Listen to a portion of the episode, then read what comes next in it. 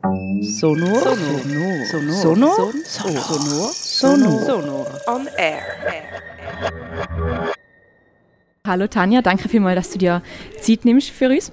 Äh, genau, es hat gerade geheißen, es geht um drei SchweizerInnen, die aufs Schlimmste zum Opfer von ihren Umständen eigentlich werden. Äh, willst du mal ein bisschen erzählen, um was das es eigentlich überhaupt so generell in «Vom Glück vergessen» geht? Also vom Glück vergessen ist eine Ausstellung, wo das breitere Thema sind die sogenannten fürsorgerischen Zwangsmaßnahmen und Fremdplatzierungen. Das ist so ein breiter Begriff, wo aktuell verschiedene soziale Phänomene darunter thematisiert werden, wo in der Gesellschaft das Thema ist, wo politisch aufgearbeitet wird, wo viele Betroffene sich auch dort zu Wort melden und eben Aufarbeitung fordern.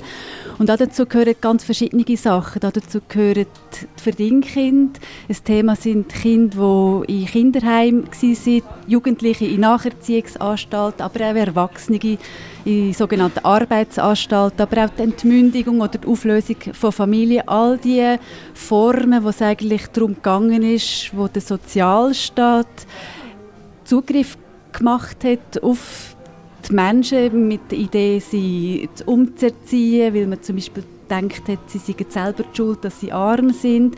All diese Zugriffe so im Namen des Sozialstaats, das ist so das Thema, ähm, wo wir in dieser Ausstellung angegangen sind und der Titel vom Glück vergessen bezieht sich auf die Leute, wie es ihnen vom Schicksal gegangen ist. Mhm. Also es sind sehr ähm, realitätsnahe Geschichten, also es sind wirklich wahre Geschichten, die ja tatsächlich passiert sind, oder? Ähm, aber ich denke jetzt, so wie du es gesagt hast, da ist etwas, was richtig oft passiert, wo nicht irgendwie ein Seltenheitsfall war, damals schon und wahrscheinlich auch heute noch nicht. Äh, aber warum habt ihr euch jetzt gerade, also ich glaube in der Ausstellung sind es ja fünf Geschichten ursprünglich, wieso habt ihr euch für das, ähm, für das Hörspiel, jetzt für das Festival, genau für diese drei Geschichten entschieden? Wir wollten drei Geschichten nehmen, wo möglichst viele Originalstimmen vorkommen. Das heißt, die zwei von diesen Stücken sind Ausschnitte von Interviews, wo wir mit Betroffenen geführt haben, die jetzt äh, alt sind, erwachsen sind, zum Teil schon betagt sind. Ein Stück spielt früher in der Zeit, die Person ist schon lange gestorben. Das ist bei uns auch wichtig in der Ausstellung, um zu zeigen, es ist nicht nur etwas, wo jetzt in den letzten paar Jahren Menschen betroffen sind und es geht weit, weit zurück bis ins 19. Jahrhundert und darum haben wir ein Stück noch genommen, wo wir ganz auf Basis von Akten, die wir in vielen verschiedenen Archiven recherchiert haben, erarbeitet haben und dort wirklich das Glück haben, zum Beispiel auch jetzt in dem Fall ähm, Briefe zu finden von dem Mann, wo er geschrieben hat, sein Lebenslauf, Postkarten, sind in dem Dossier, wo ich damit unter anderem geschafft habe, vorhanden gewesen. Also alles, was man hört in diesen Stücken, sind äh, Originalquellen, sind wirklich O-Töne von ihm aus dieser Zeit, wo er seit 100 Jahren in dem Archiv waren und vorher niemand angeschaut haben und wenn wir jetzt können ausgraben, zusammenstellen und so zu einer Geschichte verbinden. Ja, also ich fasse mal kurz zusammen. Es hat ja eben drei Geschichten. Jemand, der Florian heißt er, glaube ich, wo ähm, in die Kriminalität abrutscht damals, das ist eben der von dem Brief existiert, oder? Dann äh, der zweite, wie hat er geheißen? Das ist der Rudi Hofer, genau, ein Verdingbub, ein mhm. ehemaliger Verdingbub, genau. Jawohl. Und Ursula Uschi, wo äh, jenes Mädchen war, wo von Heim zu Heim weitergereicht worden ist. Ähm, und die Geschichten sind ja eben in dem Fall wahrscheinlich so aufgrund von dem, wie weit das sie zurückliegen, äh, ein bisschen unterschiedlich erzählt mhm. worden. Ist da, wie ist das zustande gekommen? Ähm, ja, uns ist also grundsätzlich ist es so, dass also ich forsche schon sehr lange zu dem Thema und äh, wir haben fünf Geschichten gesucht, die so ein bisschen exemplarisch darstellen, wirklich so, ich will nicht unbedingt sagen die wichtigsten Facetten, aber die häufigsten oder einfach zentrale Facetten abdecken, verteilt auf fünf, fünf, fünf Geschichten. Und dann ist es auch darum gegangen, dass zum Beispiel Frauen und Männer ungefähr gleich vertreten sind, dass die verschiedenen Themen eben vorhanden sind, aber auch in den einzelnen Geschichten drinnen, dass Facetten vorkommen, dass wir, es war ein relativ langer Auswahlprozess gewesen, und zum Teil haben wir auch Geschichten gehabt, wo die Akten gefehlt haben, haben wir nichts können machen, haben die müssen fallen lassen. Wir haben auch versucht, Leute zu kontaktieren, mit ihnen reden, die noch nicht geklappt hat. Und so ist es noch zustande dass wir wollen, Perspektiven von, von ihnen eben auch können erzählen, aber eben auch verknüpft noch mit einem historischen Kontext. Mhm. Und äh, ich habe jetzt so, ich habe ein ganze Hörspiel mega berührend gefunden, aber ich habe mir spezifisch ein Zitat ausgeschrieben von der Ursula und sie sagt, Zeit ist längstens vorbei und du kannst gar nichts mehr machen.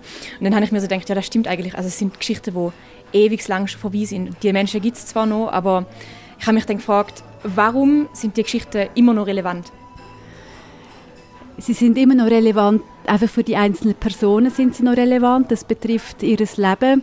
Noch heute Manche haben mit dem besser können umgehen, manche weniger gut. Viele haben es nicht überlebt, sind abgerutscht, haben sich selber umgebracht, sind in einem Zustand, wo sie nicht darum, darum reden können. Also für die einzelnen Personen ist es immer noch relevant. Man weiß heute auch, dass sich das weiterträgt auf die nächste Generation. Es war oft ein Schweigen, gewesen, ein, ein Schämen auch, auch über das, was passiert ist. Man hat nicht darüber geredet.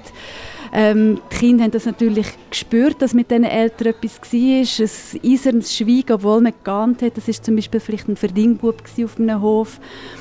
So trägt sich weiter in der Generation, aber ich denke, für für unsere Gesellschaft. Es geht um ganz fundamentale Sachen. Es geht um persönliche Freiheit, um Zugriff, um, um, um massive Übergriffe auch. Und wie eine Gesellschaft das zugelassen hat, ähm, betrifft uns, glaube ich, alle heute noch, wie es bei jedem von uns um die eigene Biografie geht, mit den schönen und weniger schönen Seiten, ist das eben ein Teil von der Sozialgeschichte von der Schweiz, wo man nicht nur die schönen Seiten feiern und das Dunkle ist einfach weg und vergessen und ein Strich drunter, weil idealerweise könnte man auch etwas daraus lernen. Mhm. Äh, ja, du hast jetzt gerade so ein bisschen von Scha Schamgefühl geredet, dass viele Leute gar nicht geschafft haben, um wirklich darüber zu reden, oder? Und denkst, dass vielleicht auch das etwas ist, wo gerade der Bogen in die Gegenwart schlägt, dass, dass, dass viel von diesen Motiven, eben wie ein Abrutschen in Kriminalität oder äh, Missbrauch von Eltern, von Verwandten, von Bekannten, so Sachen, äh, immer noch Sachen sind, die ja passieren und wo aber immer noch nicht wirklich mhm. darüber geredet wird.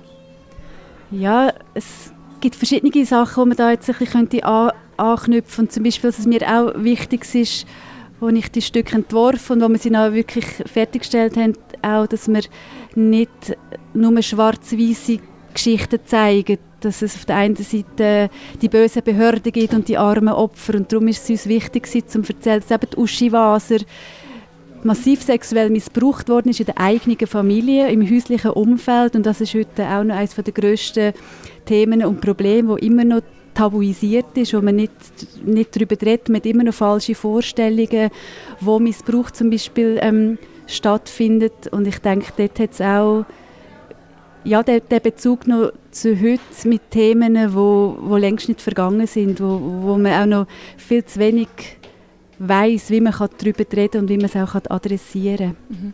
Also es geht quasi so ein um darum, dass man daran denkt, was passiert ist, dass man das nicht vergisst, also quasi ein um Aufarbeitung, aber auch gleichzeitig um das, was heutzutage noch passiert. Oder meinst du, da funktioniert so ein bisschen? Meinst du, das wird genug gemacht aktuell?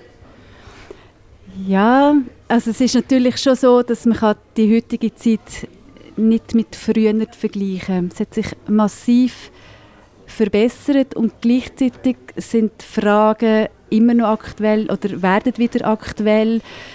Viele den Betroffenen sind ja Pfleckkind bei Pfleckfamilien oder eben als Verdingkind, wo ihre Arbeitskraft im Vordergrund gestanden ist weggegeben worden sind. Und äh, in einem Forschungsprojekt, wo ich jetzt gerade drin bin, geht es um das Pflegekinderwesen heute. Und da sehen wir einfach den enormen finanziellen Druck, zum Beispiel, der dort lastet, der noch weitergegeben wird, zum Teil auf die Pflegefamilie, was sich noch direkt auch wieder auf die Pflegekind ähm, auswirkt.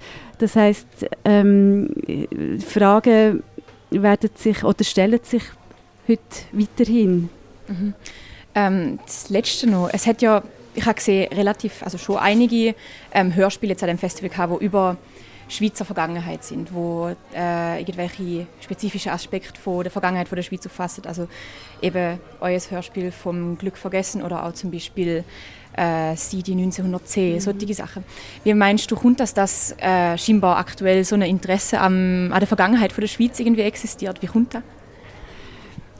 Die Frage müsste ich vielleicht zurückgeben. Ich bin als Historikerin natürlich leidenschaftlich seit vielen Jahren das erforscht, aber es ist schon schön zu merken, dass vielleicht hat die Zeit auch ein bisschen gebraucht, dass man jetzt auch ganz anders medialang noch ein bisschen Geschichte ein bisschen abgefeiert, die goldige Vergangenheit, die wir hatten. Und eben sagen, unsere Geschichte ist eben facettenreich, er hat auch, auch Schatten gehabt. Es ist ein, bisschen ein allgemeines gesellschaftliches Umdenken, auch von Seiten der Politik zum Beispiel, ist es lange so gewesen, dass man Angst hatte. Und wenn man das genauer anschaut, dann kommt Schadenersatzforderungen etc. Es führt vom Hundertsten ins Tausendste, dort ist die Angst vielleicht auch ein bisschen zurückgegangen, dass man dort ein bisschen, ein bisschen genauer tut, tut anschauen. Manchmal braucht es vielleicht eine Zeit. Es gibt auch so Wellen, dunkt es mich, wenn mal Betroffene reden, weiß man zum Beispiel von der Opferhilfestelle, dass wenn mal ein Film oder Dokumentation kommt, kommen nachher immer wieder erfrisch. Also es kommt so in Wellen und irgendwann wird es auch wieder ein bisschen vergehen. Aber ich bin doch erstaunt, wie lange schon immer wieder etwas Frisches und es gibt durchaus Themen. Eben Uschi Waser zum Beispiel kämpft bis heute dafür, dass die Rolle von der Justiz aufgearbeitet wird. Das ist tatsächlich noch nicht gemacht worden, wo meiner Meinung nach extrem wichtig ist gibt es noch ganz wichtige Akteure, die wirklich einfach noch, wo man nichts darüber weiß. Darum denke ich, dass das wichtig ist noch zum Anschauen und es ist schön zum Hören, zum Erleben, dass das Interesse da ist. Ich denke, ein wahnsinnig schönes Schlusswort, oder? Es geht um die Vergangenheit, aber es geht gleich irgendwie vorwärts. Äh, Tanja Riedmann, danke vielmals. Sonor Replay. Es folgt ein Ausschnitt von Vom Glück vergessen von Christina Caprez und Tanja Riedmann. Kalber, Gessen, Süd, Verdingofen. Das war Jung, natürlich, das waren drei Gefährte.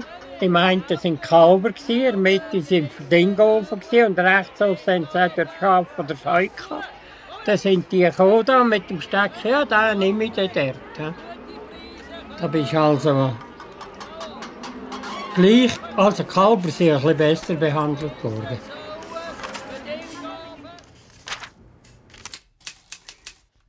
Das Herumziehen liegt ihr halt in Blut und Abstammung. Dagegen können wir vermutlich nichts unternehmen. Ihre Anlagen machen ihr schon oft zu schaffen. Sie hat es außerordentlich auf die Buben abgesehen. Schwester Maria Kallenbach, Kinderheim La Marnia, Zellerina. All die Zeugnisse über ein Kleinkind, über ein Jugendliches, wo nie irgendwie die Unterstützung hat von irgendjemandem. Also, dass man einsamer nicht können sein oder? Kind mit unzuverlässigem Charakter. Kind, kind mit unzuverlässigem Charakter. Charakter. Außerordentliche Geltungssucht. Außerordentliche Geltungssucht. Typische Eigenschaften von vergannten Kindern. Typische, Typische Eigenschaften von, von vergannten Kindern. Manstoll. Manstoll. Manstoll. Großer Drang, Doktor zu spielen. Großer Drang, Doktor zu spielen. Provoziert männliche Naturen. Provoziert männliche Naturen. Krankhafte Lügenhaftigkeit. Lügenhaftigkeit. Ein Bild einer erblichen Belastung.